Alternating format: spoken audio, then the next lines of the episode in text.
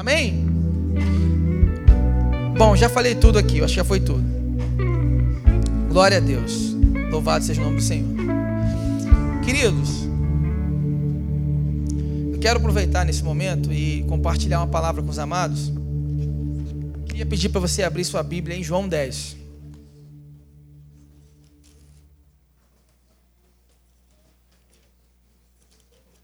João, no livro de João, o Evangelho de João, capítulo 10.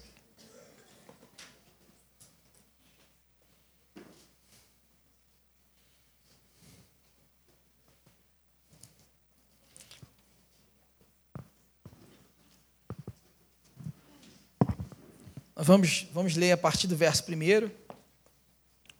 Evangelho de João, capítulo 10.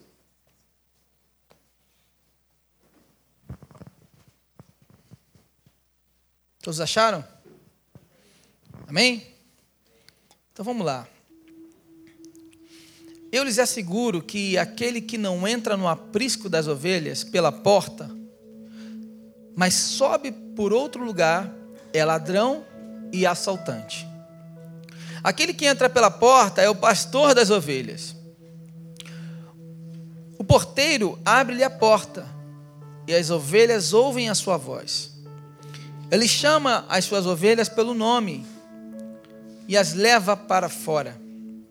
Depois de conduzir para fora todas as suas ovelhas, vai adiante delas e estas o seguem porque conhecem a sua voz.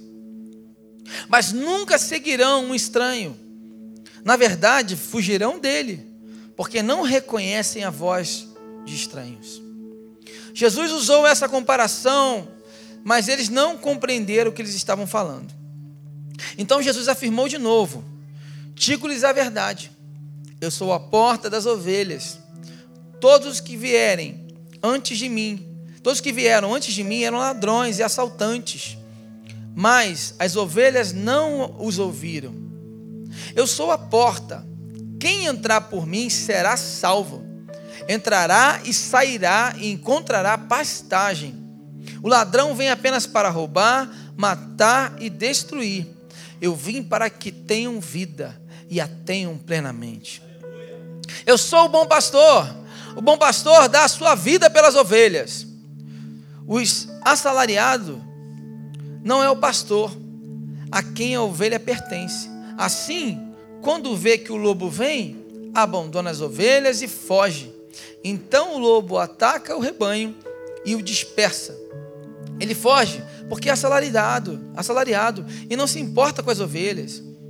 Eu sou o bom pastor, conheço as minhas ovelhas e elas me conhecem.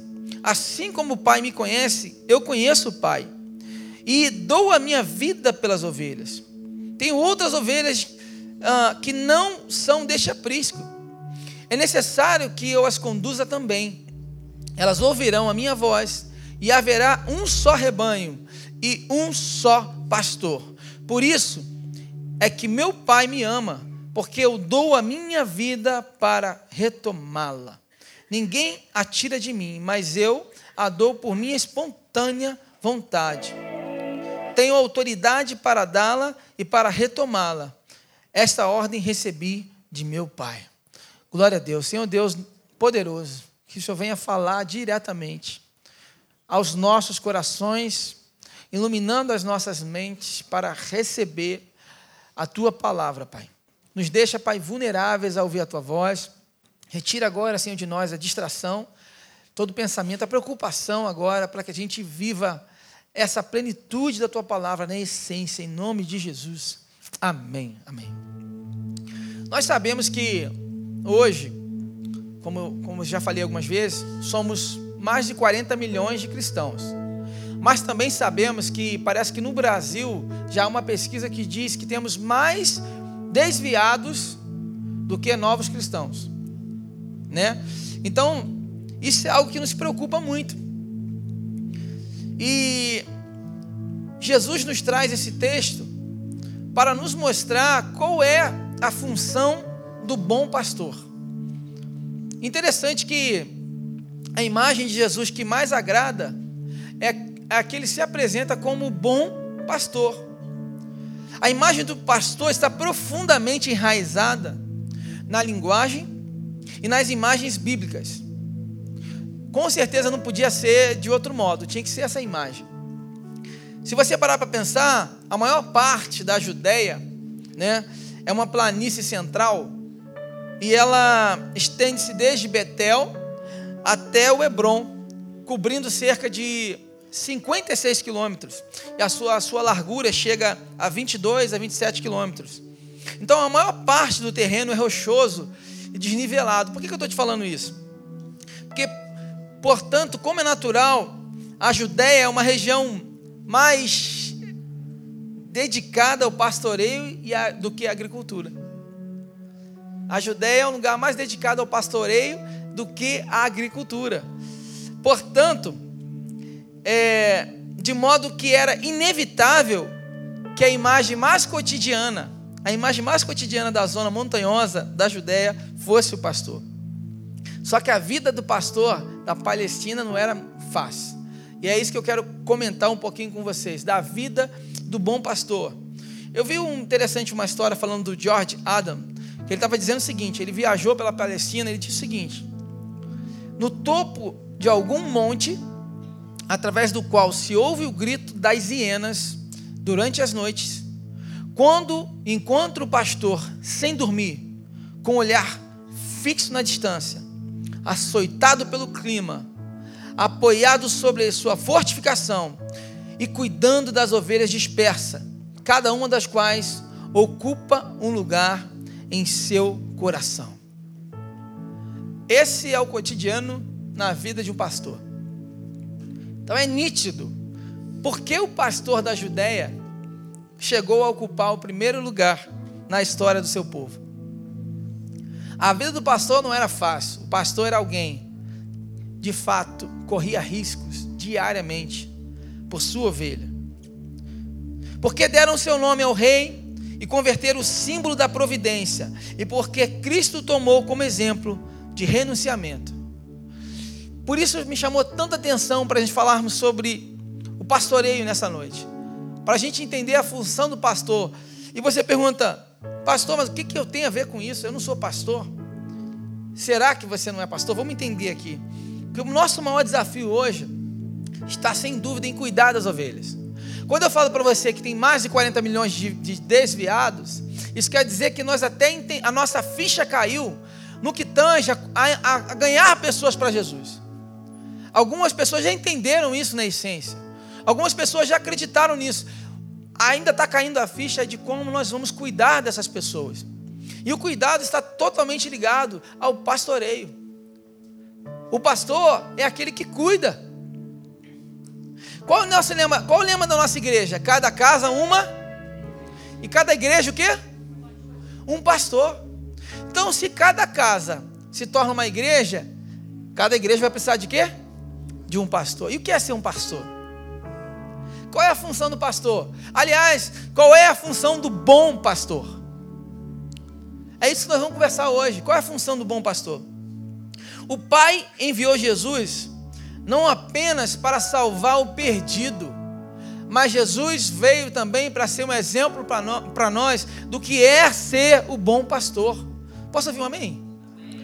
Ele veio para nos mostrar o que é ser o bom pastor. João 20, 21 vai dizer: ó, Pois Jesus, outra vez, Pai seja convosco, assim como o Pai me enviou, eu também vos envio. Ou seja, Jesus nos enviou também para essa missão. Mas que missão? De ganhar, sim, mas não só de ganhar, mas de pastorear vidas, de cuidar de pessoas.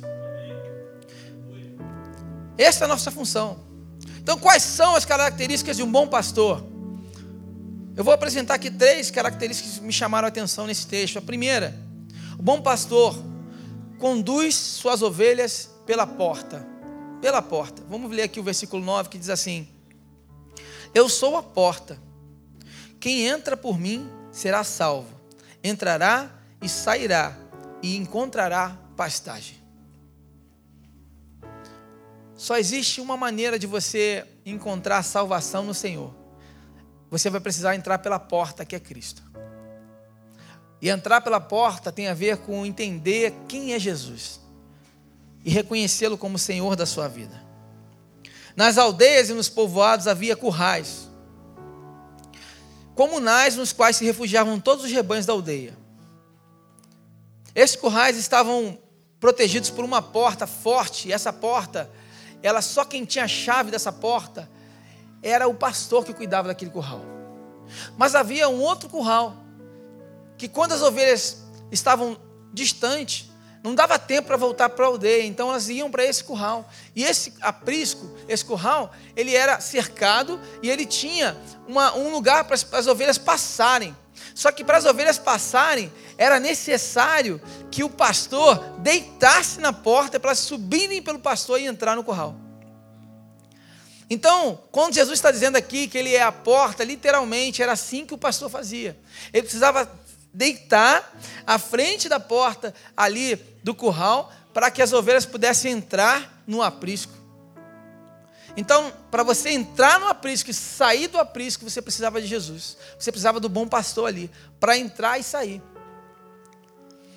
Interessante que não se podia ter acesso a esse curral, exceto através dele. E era nisso que Jesus estava dizendo: Eu sou a porta. E a gente vê em Efésios 2,18, que diz assim: ó, Por meio dele, disse Paulo, uns e a outros temos entrada por meio do Espírito do Pai. O autor de Hebreus vai dizer: Ele é o novo e vivo caminho. Ou seja, Ele é a porta, Ele é o caminho, Ele é a verdade, Ele é a vida. Não tem como você entrar nessa porta se você não conhece a verdade e não vive a verdade. A gente está vivendo muita mentira. A gente precisa entender que a verdade é Cristo. E essa verdade é o único meio da gente encontrar a nossa paz. O único meio da gente encontrar a nossa salvação, nossa regeneração nele. Em nome de Jesus. Então, um bom pastor entende que sua primeira missão é conduzir suas ovelhas a uma única porta que é Jesus. Então você vai falar para o seu irmão aí, querido, a sua missão é conduzir as ovelhas para uma, para uma única porta, que é Jesus. Tem muito cristão hoje que está apático, indiferente.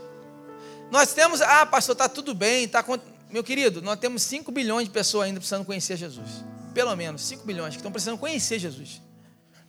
Todo dia morre cerca de 85 mil pessoas sem conhecer a Cristo, sem ouvir falar de Jesus. Você sabia disso? Todo dia morre aproximadamente 85 mil pessoas que não ouviram falar de Jesus. E muitos cristãos estão apáticos. Muitos cristãos não entenderam a sua função. A verdade é que muitas vezes falta crescimento na igreja, ou na sua célula, ou em qualquer outro lugar. Sabe por quê?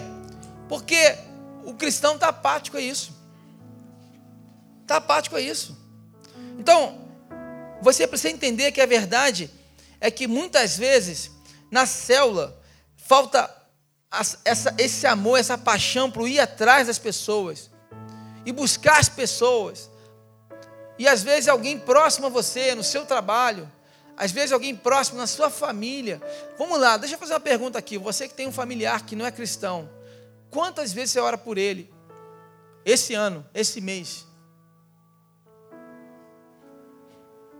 É nesse tipo de, de coisa que ele está falando. A gente precisa entender que se enquanto a gente não vê os nossos familiares, os nossos amigos entrando por essa porta, nós não podemos descansar.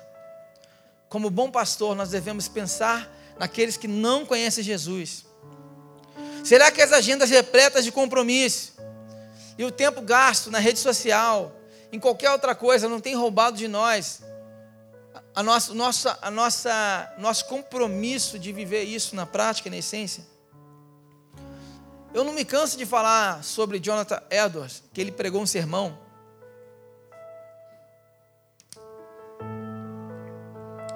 Ele pregou um sermão que me chamou muita atenção. Ele, com seu olhar fixo no seu, no seu manuscrito, ele ficou com aquilo na frente do rosto dele e começou a falar aquele sermão. O nome do, do sermão era Pecadores na mão, de, na mão de um Deus irado. E ele segurava aquilo com, a, com toda a força, e enquanto ele começou a falar, simplesmente causou um arrependimento profundo na, no, na, no, povo que estava ali, e um jovem levantou e foi à frente, falou: tem misericórdia de mim, e aquela coisa toda, e de repente as pessoas viram que o rosto dele brilhava. O rosto dele brilhava. Mas o que mais me chama a atenção nesse texto é que ele, antes disso, antes daquela noite, ele passou três dias e três, noites em jejum, em oração. E a oração dele era apenas um: Senhor, dai-me a Nova Escócia. Dai-me a Nova. Ele só orava pedindo, pedindo, pedindo, pedindo. E ele agonizava em oração, apaixonado por aquelas almas, lutando em oração para ver aquelas almas rendidas ao Senhor. Essa era a paixão dele. Agora, esse não foi o único que lutou com Deus, não. Tivemos vários outros avivalistas que lutaram no Senhor. Mas a pergunta para nós é o que eles tinham em comum? O que, que eles tinham em comum? Primeiro, intimidade em comunhão com o Senhor. Eles eram pessoas que eram apaixonadas por Jesus, que não abriam mão de passar duas, três, quatro, cinco horas orando no Senhor. Pessoas dedicadas ao, ao Evangelho, apaixonadas por Jesus, tinham uma profunda comunhão e intimidade com Ele. E eram pessoas que agonizavam por almas. Agonizavam por almas. Agonizavam por almas. Olha que frase interessante. Quando os crentes sentem dores em oração, é que nascem almas. Quando os crentes sentem dores em oração, é que nascem almas. A nossa conquista por uma alma começa na oração. Começa na paixão, na agonização por alguém, no choro por alguém. Ali começa a nossa conquista por alguém, sim ou não? Quantos estão entendendo essa mensagem, amém? Quantos recebem essa, essa mensagem em nome de Jesus? Quantos querem ser mais apaixonados por almas, por Cristo, querem, e querem viver a maior colheita de todos os tempos? Posso ouvir um amém? Salmos 126, 5 diz: Os que semeiam com lágrimas, colherão com alegria. Os que semeiam com lágrimas, lágrimas colherão com alegria. É isso. Segundo, bom pastor dá a vida pelas ovelhas. Dá a vida pelas ovelhas. Na Palestina, nenhum pastor pastoreava sem um rebanho. Tinha que ter um rebanho para pastorear. Hoje em dia tem muito pastor que se diz pastor, mas que não tem rebanho. E o que consagra o pastor é o rebanho, é a igreja. O que evidencia o ministério pastoral é o seu rebanho. Porque não adianta eu fazer teologia fora em Harvard, fazer é, pós-doutorado, estudar e me preparar, se eu não estou preparado para realmente viver o rebanho do Senhor. Se eu não estou disposto a cuidar de pessoas, se eu, não, estou disposto a me importar com as pessoas, eu quero estudar, mas eu não quero me importar com alguém. Então, não é o teu estudo que vai te dar a legitimidade de um pastor. O pastor precisa primeiro de um rebanho. Por isso que aqui nós acreditamos tanto nisso que quando você está aí pastoreando muita gente, vai multiplicando, vai crescendo, chega um número grande de células, você praticamente está no estado probatório. Ah, pastor, mas precisa fazer seminário? Claro que precisa, tem que estudar também, tem que se dedicar, porque nós temos que ser conhecedores da palavra. Mas a nossa maior evidência não está no seminário. Nossa maior evidência está no seu nível de amor e cuidado por alguém. No quanto você está disposto a chorar por alguém. É quando você passa, às vezes, um sábado que você tinha outra coisa para fazer, você largou tudo para atender um casal que estava tava lá um, um, mal com o outro. É quando você pega aí a sua sexta-feira, que você tinha outra coisa para fazer, você abre a sua célula, ou você está visitando outra célula, você está cuidando de pessoas. A sua vida é cuidar de pessoas, você é apaixonado por pessoas. Não tem como você não, não, não, não crescer, não multiplicar e se tornar um grande pastor. Então, a gente precisa entender isso que o trabalho dos pastores aqui era constante e era perigoso, visto que eles deveriam proteger o seu rebanho de lobos, de tudo, animais que poderiam vir. Então o pastor tinha que ficar à noite, às vezes, acordado, preocupado com as suas ovelhas. Qual foi a noite que você de repente passou meia horinha em oração por alguém? Esse coração pastoral que nós precisamos entender. Tem um livro do The Land and the Book, do Thomas, é, W.M. Thomas, que ele escreve assim: Conheci mais de um caso no qual entregou a vida na luta. Um pobre moço lutou primavera passada em Tiberíades e Tabor contra três salteadores beduínos, até que o destroçaram com as suas armas e morreu entre as ovelhas que defendia. Às vezes o pastor morre. É o que aconteceu aqui. Mas que nós precisamos entender que toda vez que você luta por alguém, e você luta em oração por alguém, você pode até morrer, mas não a morte física. Você vai morrer para o mundo, porque você vai viver grandes coisas no Senhor. E a recompensa já está separada para ti. A tua recompensa, o teu galardão está separado para ti. É isso aí. Mas eu quero que vocês entendam a urgência disso. Pensa comigo. Imagina uma mãe que ela vai, ela sofre dores de parto, ela sofre na gravidez, ela tem uma, uma, gestação complicada, e aí ela tem jogo, ela tem isso, ela tem aquilo, até o dia que nasce o bebê. Aí nasceu o bebê, correto? O que, que ela faz? Ela vai lá, pega o bebezinho, coloca atrás da árvore, pega uma madeira de leite, dá para ele e fala assim: Meu filho, agora é contigo, vai pelo mundo que, que você acha que vai acontecer? Mas você sabia que nós estamos fazendo isso? Quantas vezes você lançou uma palavra poderosa para alguém, aquela pessoa ficou sensibilizada, mas você não cuidou? Toda pessoa que decide caminhar com Jesus, a Bíblia diz que ela é um bebezinho na fé. Aquela pessoa que aceitou Jesus porque você trouxe ela para a igreja, ela é um bebezinho na fé. Então, se você não der papinha, não alimentar, não der mamar, da palavra de Deus, e orientando, direcionando, aquela pessoa vai morrer. E a verdade é que hoje nós fazemos muito isso. Fazemos isso o tempo todo. Na parábola, o rebanho é a igreja de Cristo. E esse rebanho se vê ameaçado por um, por um duplo perigo aqui que ele vai colocar. E o primeiro perigo são os lobos e os salteadores. São aqueles que vêm, às vezes, dentro da igreja para tirar os que estão dentro. Tem uns que vêm para a igreja para atrapalhar os que estão aqui dentro. São os lobos. E você, como pastor, lá da sua célula, você tem, tem que garantir que a galera que está lá está firme, está sendo alimentado, está sendo bem cuidado. Tem homem que vem para a igreja só para roubar as mulheres da igreja. Fala assim: está repreendido, Deus. Para trás de mim, Satanás. Tem homem que vem para atrapalhar.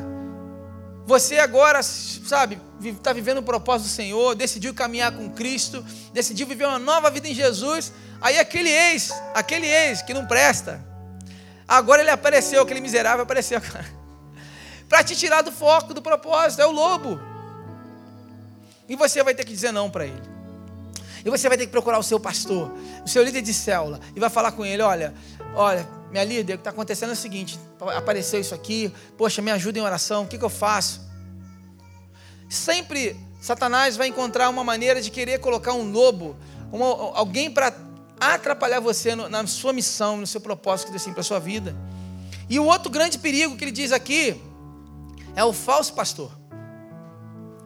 Vivemos uma geração onde qualquer um pode ser pastor.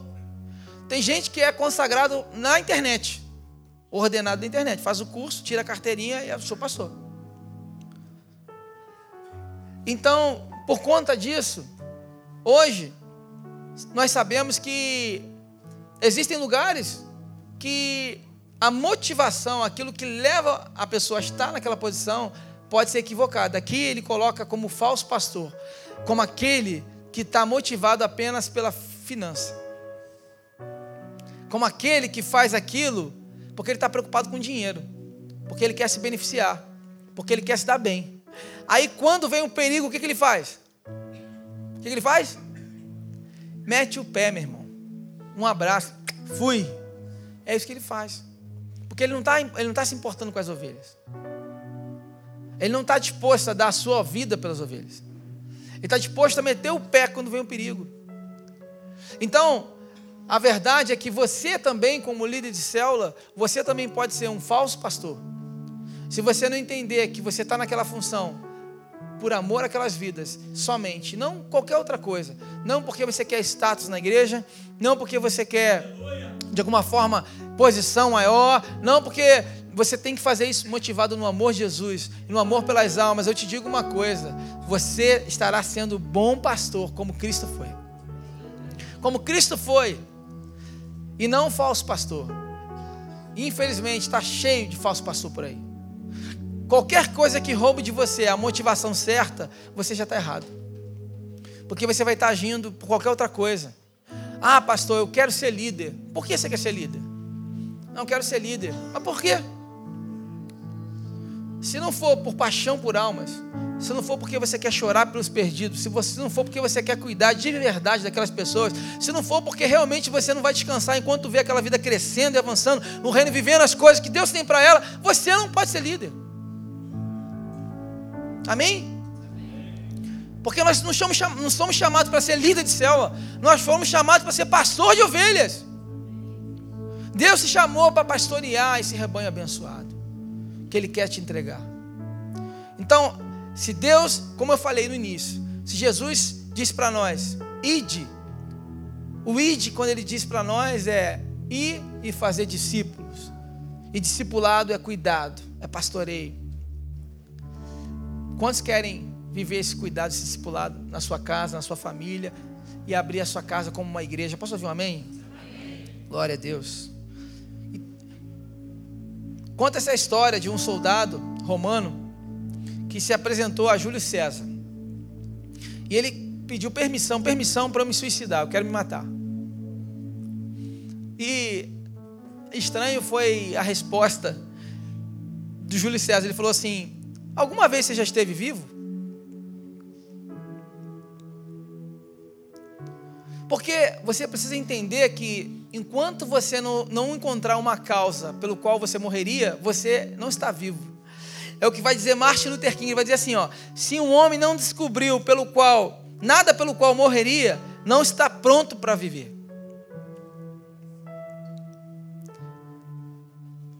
Ou seja, se você ainda não descobriu a sua causa, talvez você está um morto-vivo. Porque você está aqui, mas não está vivendo os sonhos de Deus para a tua vida. Não está vivendo aquilo que Deus almeja para você.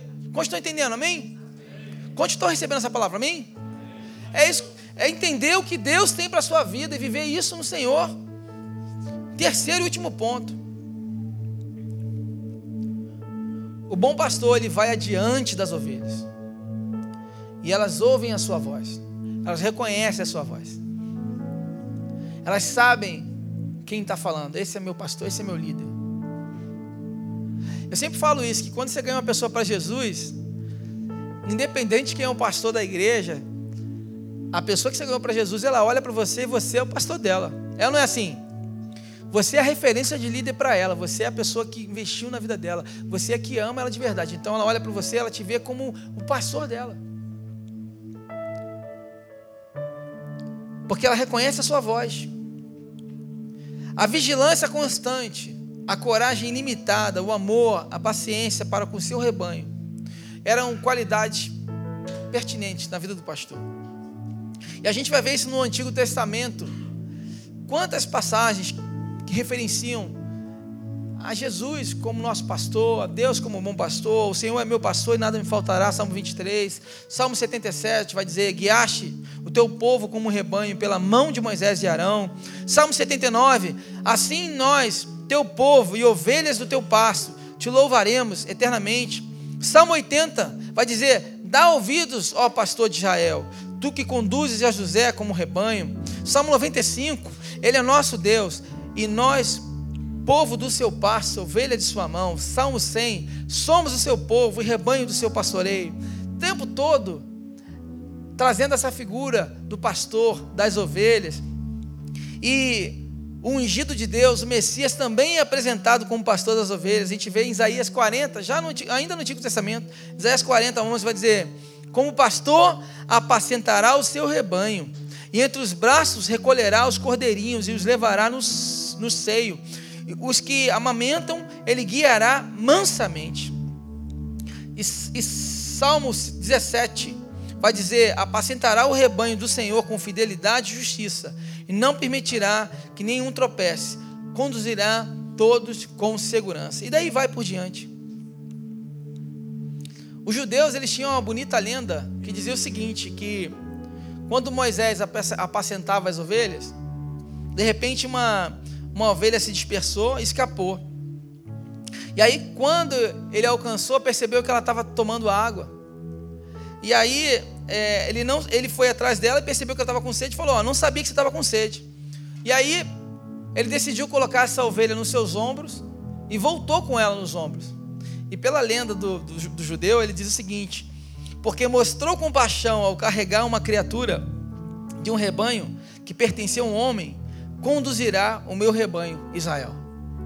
Interessante que na lenda deles, a maneira como Deus escolheu é, Moisés para conduzir o povo foi porque ele mostrou compaixão com uma ovelha. Talvez a hora que você mostrar compaixão para uma ovelha, Deus pode te dar um grande rebanho. Assim como deu a Moisés, Deus pode dar a você. Aliás, eu vou mais longe, eu acho que Deus tem interesse em te dar esse rebanho. A expectativa de Deus é que você seja um grande pastor dessa nação. A expectativa de Deus é grande para a sua vida, não é pequena. E nós precisamos viver isso, sonhar com isso. E o pastor ir adiante, o que isso quer dizer? Primeiro, isso quer dizer que nós precisamos ser exemplo. Nós precisamos ser referência. Hoje, o que está acontecendo é que o mundo carece de grandes líderes. O mundo carece de grandes referências. Nós estamos perdendo a referência. Está difícil encontrar referência boa, sim ou não? Tá ou não está difícil? E não só encontrar referência boa, como nós nos tornarmos uma referência para esse mundo. Será que um dia poderemos falar como o apóstolo Paulo falou: sede meus imitadores, como eu sou de Cristo?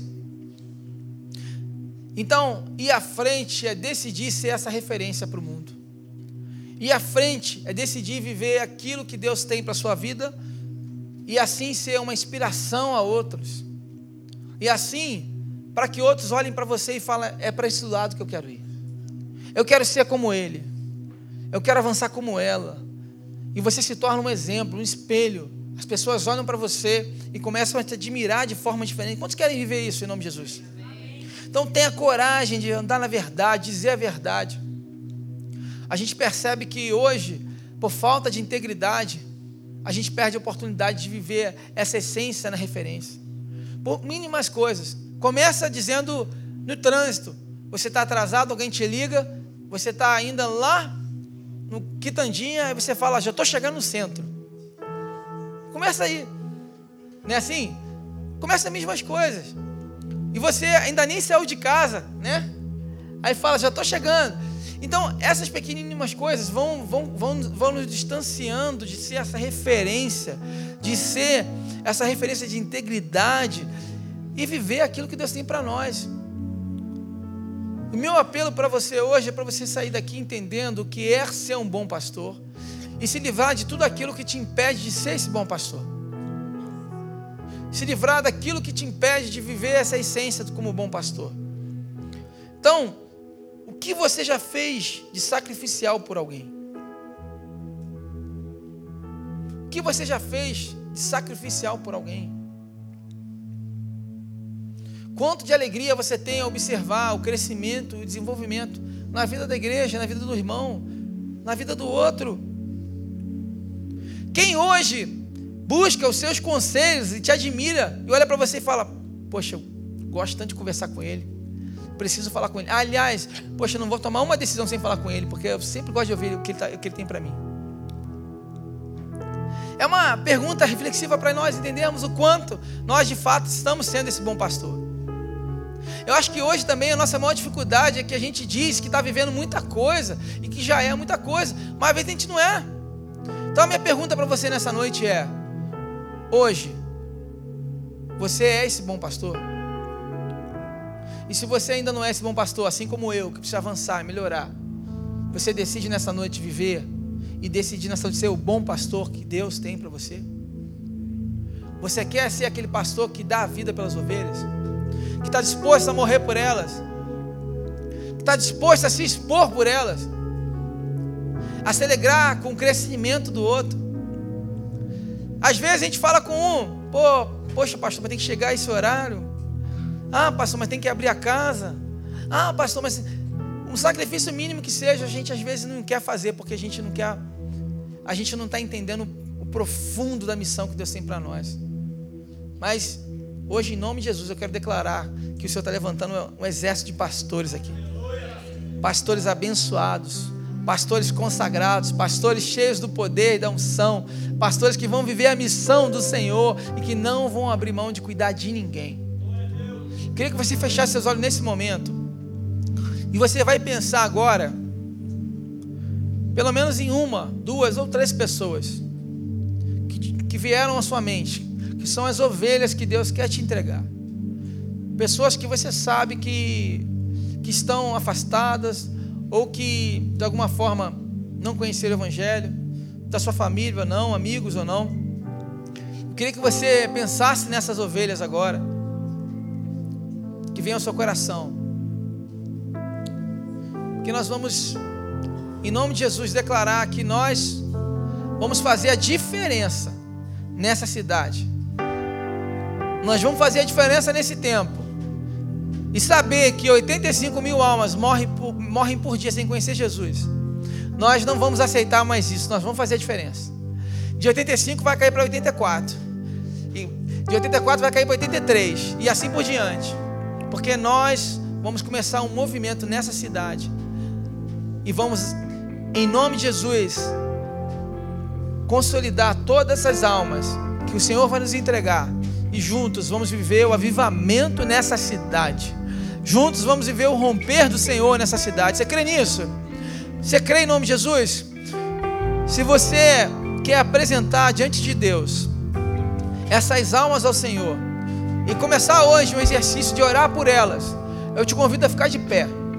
E nós vamos começar Hoje há um clamor. Nós vamos apresentar essas vidas ao Senhor. Você vai anotar, você vai anotar essas almas no teu telefone, num papel, na Bíblia. Se puder colocar na Bíblia ou num papel, ou até mesmo no, no seu telefone aí, no seu bloco de notas, você vai anotar essas três almas. E no momento que você estiver orando pelo bairro, pelos bairros, você pode apresentar essa alma ao Senhor. Essas almas ao Senhor. Você vai colocar isso diante de Deus. Agora, mais do que orar por essas almas, o que eu quero é que você comece a exercer o papel do pastoreio. Então, no momento em que você começa a chorar por alguém e a orar por alguém, você está começando a exercer a sua função pastoral, a sua função de cuidar. E aí você vai pedir a Deus estratégias e oportunidades para encontrar essa pessoa. E Deus vai te dar oportunidade, queridos. Um dia ela vai te ligar chorando. Um dia ela vai te procurar e vai falar: Olha, não sei porquê, mas eu estou te ligando, preciso conversar com você. Um dia você vai encontrar com ela na rua, vai esbarrar com ela na rua, e você vai ter certeza que o Espírito Santo que te deu essa oportunidade. Vai ter outro dia que de alguma forma ela vai aparecer no teu trabalho, alguma coisa vai acontecer, mas a oportunidade vai vir, porque o maior interessado em que isso aconteça é o poder de Deus, o Espírito Santo de Deus. Então nós vamos levantar um clamor agora. Senhor Deus maravilhoso, na tua presença, Deus, nós queremos apresentar, primeiramente, cada pastor aqui representado. Senhor, se cada um que está aqui abrir a sua casa e decidir transformar a sua casa numa igreja e cuidar de pelo menos, Senhor, 10 pessoas, 15 pessoas, Senhor, só aqui teremos já mais de mil pessoas que serão alcançadas. E assim começa o avivamento nessa cidade, Pai. Deus, então, em nome de Jesus, Senhor. Vai gerando isso no nosso coração, Pai. Essa paixão profunda por alma, Senhor. Não nos deixa, Senhor, ser apáticos, Senhor, a tantas pessoas que estão morrendo sem conhecer Jesus. Pessoas do nosso lado que desistiram de viver, tiraram sua própria vida, porque estão doentes e feridas, Senhor. E nós, Senhor, não aproveitamos a oportunidade. Então, Pai, nós queremos orar agora especificamente por cada um. Seja o vizinho que está ao nosso lado, Senhor, seja, Senhor, da nossa família, seja um colega de trabalho, nós queremos colocar, Senhor, cada vida que veio agora ao nosso coração, que o Senhor trouxe ao nosso coração, nós queremos apresentar a Ti e assumir um compromisso de oração, e assumir um compromisso, Senhor, de verdade, de buscar em Deus uma oportunidade para falar do Teu amor, para falar do Teu Evangelho, para pregar não só com palavras, mas principalmente com atitude. Ah, Pai, pregue, se for necessário, use palavras Então nós vamos queremos ver a pregação na atitude, Senhor. Então, Senhor, nos levanta como agentes transformadores dessa cidade, nos levanta como bons pastores dessa cidade, nos levanta como pastores, Senhor, que amam, que cuidam, que apacentam, pastores que protegem, pastores que têm a coragem de entregar sua vida pelas ovelhas, pastores que não desistem, que clamam e que buscam a ovelha perdida, mesmo que esteja longe. A gente vai buscar, porque a gente ama. Ah, Paizinho, nos levanta como esses bons pastores, Senhor. E nós queremos apresentar agora, Senhor, cada vida aqui colocada o Senhor sabe da história de cada um. O Senhor sabe da luta de cada um. O Senhor sabe, Deus, de cada nome aqui que veio ao coração. O quanto precisam dar uma resposta. O quanto precisam entrar pela sua porta e fazer parte desse aprisco. O quanto precisam de verdade conhecer o teu evangelho, Pai. Então, Senhor, vai atraindo novas pessoas. Vai atraindo novas pessoas para nós, Senhor. Para que venham te conhecer. Que venham conhecer o teu evangelho, Pai. Em nome de Jesus, nós tomamos posse disso. Em nome de Jesus. Em nome de Jesus e cremos no teu amor, Senhor. Em nome de Jesus. Ainda de olhos fechados. Eu quero agora, nesse momento, você ponha a mão no seu coração. E repita essa oração comigo. Se você está decidindo voltar para a casa de Deus hoje, se você está decidindo ter uma nova vida em Cristo, se você está decidindo se permitir ser cuidado por esse bom pastor, se você quer viver novamente em família, se você quer conhecer Jesus de perto e ser e viver no amor dele, coloque a mão no seu coração, repita assim comigo: Senhor Jesus, na tua presença, eu me rendo a ti, coloco como teu filho. Ah, Jesus, eu quero ser guiado por ti, eu quero ser dirigido por ti, eu quero ser abençoado por ti. Eu quero que o Senhor seja o meu pastor, que cuida de mim, que me abençoa, que abre as portas para a minha vida que tira, que afasta o mal da minha vida, que afasta as doenças, que afasta os lobos, que afasta, Senhor, todo o mal e que me protege. Eu aceito viver debaixo da tua proteção. Eu aceito viver no teu aprisco. Eu aceito ser cuidado por ti. Começa uma nova história na minha vida. Escreve meu nome no livro da vida. E eu aceito, Pai, viver para ser salvo por ti e morar no céu junto contigo e com os santos. Em nome de Jesus. Ainda de olhos fechados, quem fez essa oração pela primeira vez? Se você está fazendo essa oração, entregando sua vida a Jesus, levante sua mão. Você que está decidindo entregar sua vida para Jesus hoje, você que está decidindo dizer sim para Ele hoje, não tenha vergonha. Hoje foi o dia que Deus marcou para ter um encontro real contigo. Levante sua mão. Onde você está? Você que tomou a decisão de voltar para o aprisco do Senhor. Levante sua mão, não tenha vergonha. Se Deus falou com você, se Deus falou contigo, levante sua mão e receba Jesus como Senhor da sua vida e aceite Ele como filho amado. Aceite, levante sua mão onde você está. Se você está reconhecendo a Jesus como o Senhor da sua vida, se você está voltando para esse aprisco, é a oportunidade que Deus te deu, querido. Talvez hoje possa ser, você não sabe o dia de amanhã, talvez pode ser a última oportunidade que Deus está te dando. Então não perca essa oportunidade. Se Deus está te dando essa oportunidade de recebê-lo como Senhor, levante sua mão aí onde você está e, re e, reconheça Ele como seu Senhor. E nós vamos orar declarando que a partir de hoje você tá, faz parte do aprisco do Senhor e sendo cuidado pelo bom pastor. Deus abençoe. Deus abençoe lá atrás. Glória a Deus. Mais alguém que quer reconhecer Jesus? É a noite que Deus te escolheu para fazer isso. Mais alguém que quer reconhecer a Senhor, que quer recebê-lo como filho amado, quer recebê-lo como seu pai de amor, mais alguém que reconheceu? Levante sua mão onde você está. Se você quer reconhecer Ele como seu Senhor. Tem mais alguém que recebe Ele como seu Pai, como seu bom pastor? Há mais alguém aqui? Então venham, vocês dois, pode vir. Não tenha medo, não, pode vir. Nós vamos orar e vamos, em nome de Jesus, declarar profeticamente que começa uma nova história na vida de vocês. Começa uma nova história. Começa uma nova história em nome de Jesus. Glória a Deus, glória a Deus. Começa uma nova história em nome de Jesus. Aleluia. Pode vir aqui à frente, nós vamos estar orando. É noite de festa no céu, amém? É noite de festa no céu. É noite de festa no céu. Aleluia. Glória a Deus. Glória a Jesus. Glória a Jesus. Glória a Deus. Glória a Deus. Nós vamos orar por eles. Enquanto eu estiver orando aqui, se mais alguém sentir no coração, pode vir. Se Deus está falando com você, se você está sentindo que é a tua noite, não perde a oportunidade. Vem aqui enquanto eu estiver orando, amém? Senhor Jesus, nós apresentamos esses jovens a Ti, Pai.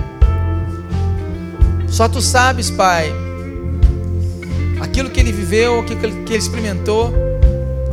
Só Tu sabes, Senhor, como é que está o coração dele. Só Tu sabes, Senhor, o que ele tem passado. Mas, Pai, essa foi a noite que o Senhor escolheu para que ele o encontrasse.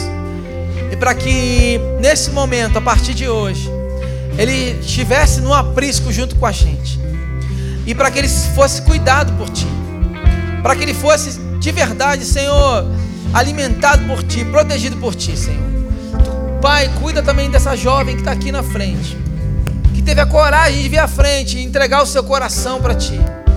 E dizer sim para ti, Pai. Que o Senhor venha honrar, Pai, a tua filha, escrevendo o nome dela no livro da vida, fazendo uma nova história, conduzindo ela e a sua família, para que juntos, Senhor, eles possam viver o melhor de Deus nessa terra, Pai.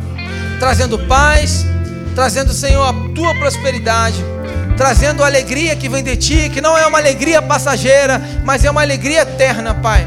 Senhor, não só recebe eles como, como teus filhos, mas transforma eles também como grandes pastores dessa geração. Em nome de Jesus, Senhor, levanta eles como pastores que vão, Senhor, cuidar de muitas pessoas também, Pai, porque foi para isso que o Senhor nos chamou, Senhor.